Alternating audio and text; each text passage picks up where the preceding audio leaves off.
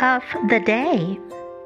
I am beginning to learn that it is the sweet, simple things of life which are the real ones after all.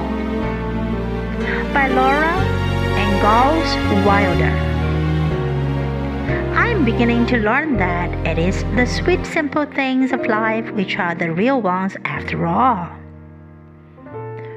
Word of the day Simple. Simple.